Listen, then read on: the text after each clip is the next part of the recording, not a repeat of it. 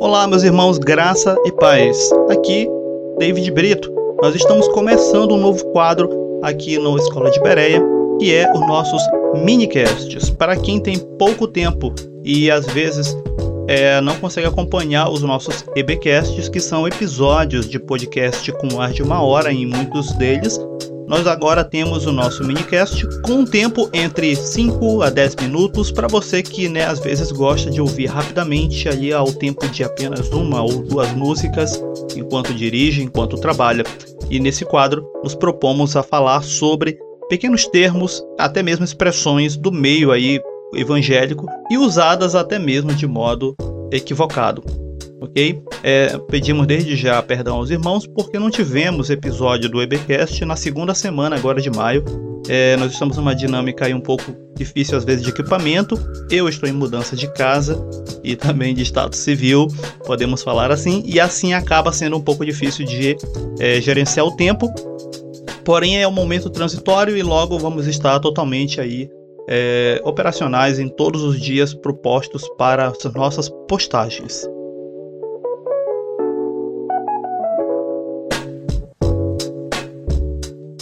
Arrependimento. Palavra essa muito associada à conversão do descrente ao evangelho. Arrependimento também pode ser usada como sinônimo de mudança, já que quem converte-se de fato arrepende-se do mal e do pecado que um dia fez. Infelizmente, temos distorções também do termo. Quando, ao passar a ser membro de uma denominação evangélica ou mesmo uma religião com caráter de separação de coisas mundanas, geralmente isso já é associado ao arrependimento porém, pode nem sequer haver frutos visíveis da condição de alguém realmente arrependido. Acredito que os irmãos ouvintes já se depararam com alguém testemunhando um passado de terríveis ações e que, com um pouco de convívio com essa pessoa, nota-se que ela ainda continua a praticar suas maldades, mas agora, por pertencer a uma determinada religião, e aqui pode também se incluir uma do meio evangélico, a pessoa, por cumprir a cartilha religiosa de A a Z, ela é considerada arrependida, mesmo que seus líderes saibam de seus deslizes e atos maus atuais. Mas para não ficarmos somente nos exemplos daquilo que as muitas vozes gospels falam, podemos fazer a pergunta óbvia: o que é arrependimento de fato? Ou melhor, quais as características de alguém que realmente se arrependeu? Para isso, vamos evocar aí um episódio bíblico bem conhecido, inclusive tendo eco em todos os evangelhos, que é o dos dois ladrões ao lado de Jesus ali no momento da crucificação. Como eu falei, temos eco deste episódio em vários evangelhos, porém nós vamos ver lá em Mateus capítulo 27 e no versículo 38 que dois ladrões foram crucificados com ele à direita e à sua esquerda.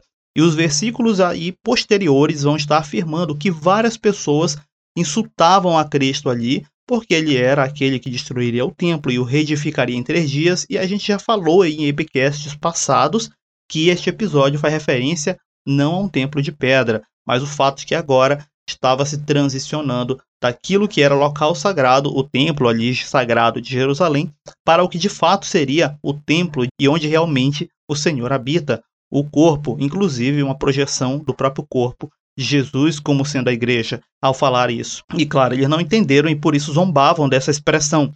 E claro, outras pessoas também ali zombavam de Jesus por estar pregado na cruz. Os dois ladrões que foram colocados, um ao seu, à sua direita e outro à esquerda, também zombavam, e isso é afirmado no versículo 44 de Mateus 27.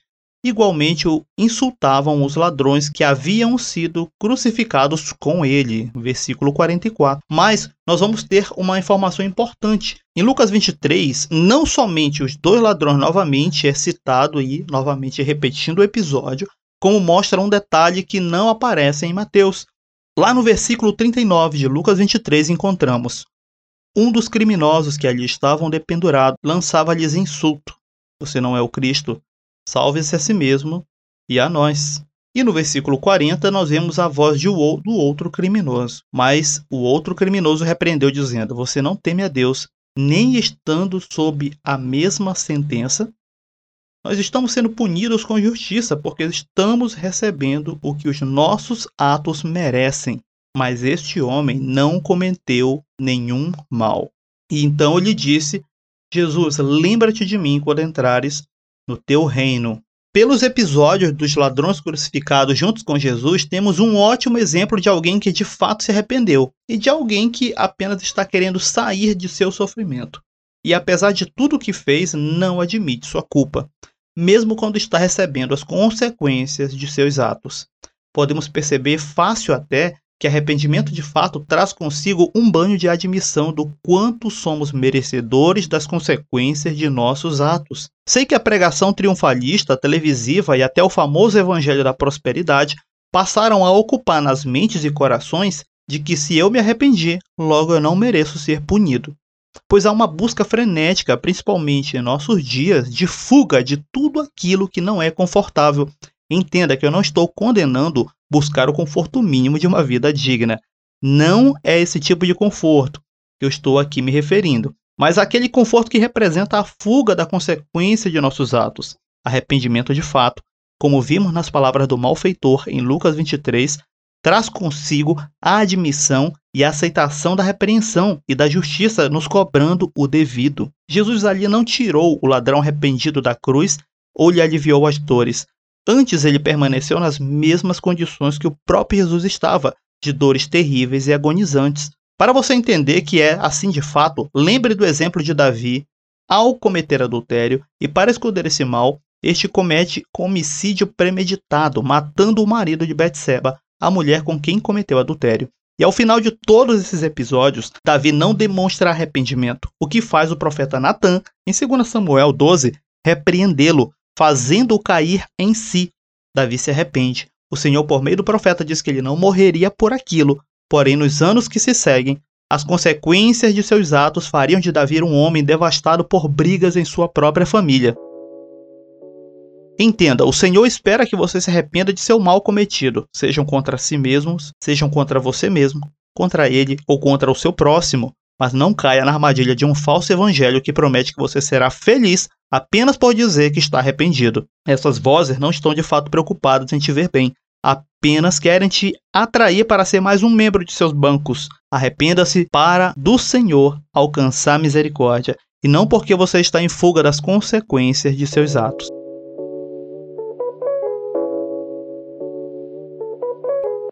Bem, é isso, meus irmãos. Em outros minicasts vamos estar tratando de outros termos comuns aí no meio evangélico e que infelizmente podem estar sendo usados de modo equivocados. Aqui a ideia não é ditar como você deve entender esses termos, mas te ajudar a entendê-los de modo mais coerente com as escrituras sagradas. Até um próximo minicast aqui na Escola de Bereia. Graça e paz.